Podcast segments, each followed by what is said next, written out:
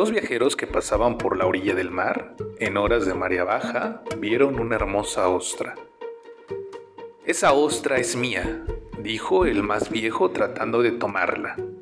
No, la ostra es mía, gritó el más joven.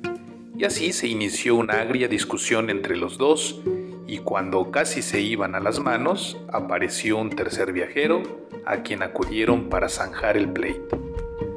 El improvisado juez sacó con aire de grandeza una navaja, partió el hallazgo por la mitad y argumentó, los dos tienen razón. Toma tú, que eres el más viejo, la concha de arriba y tú la de abajo. Y guardando la perla que había caído en su mano, añadió, este molusco, causante de la pelea, pagará las consecuencias. Moraleja. Dos por la perla pelean y llega un tercero y se la lleva. Buenas noches, Dana. Buenas noches, Iker. Buenas noches, Naye.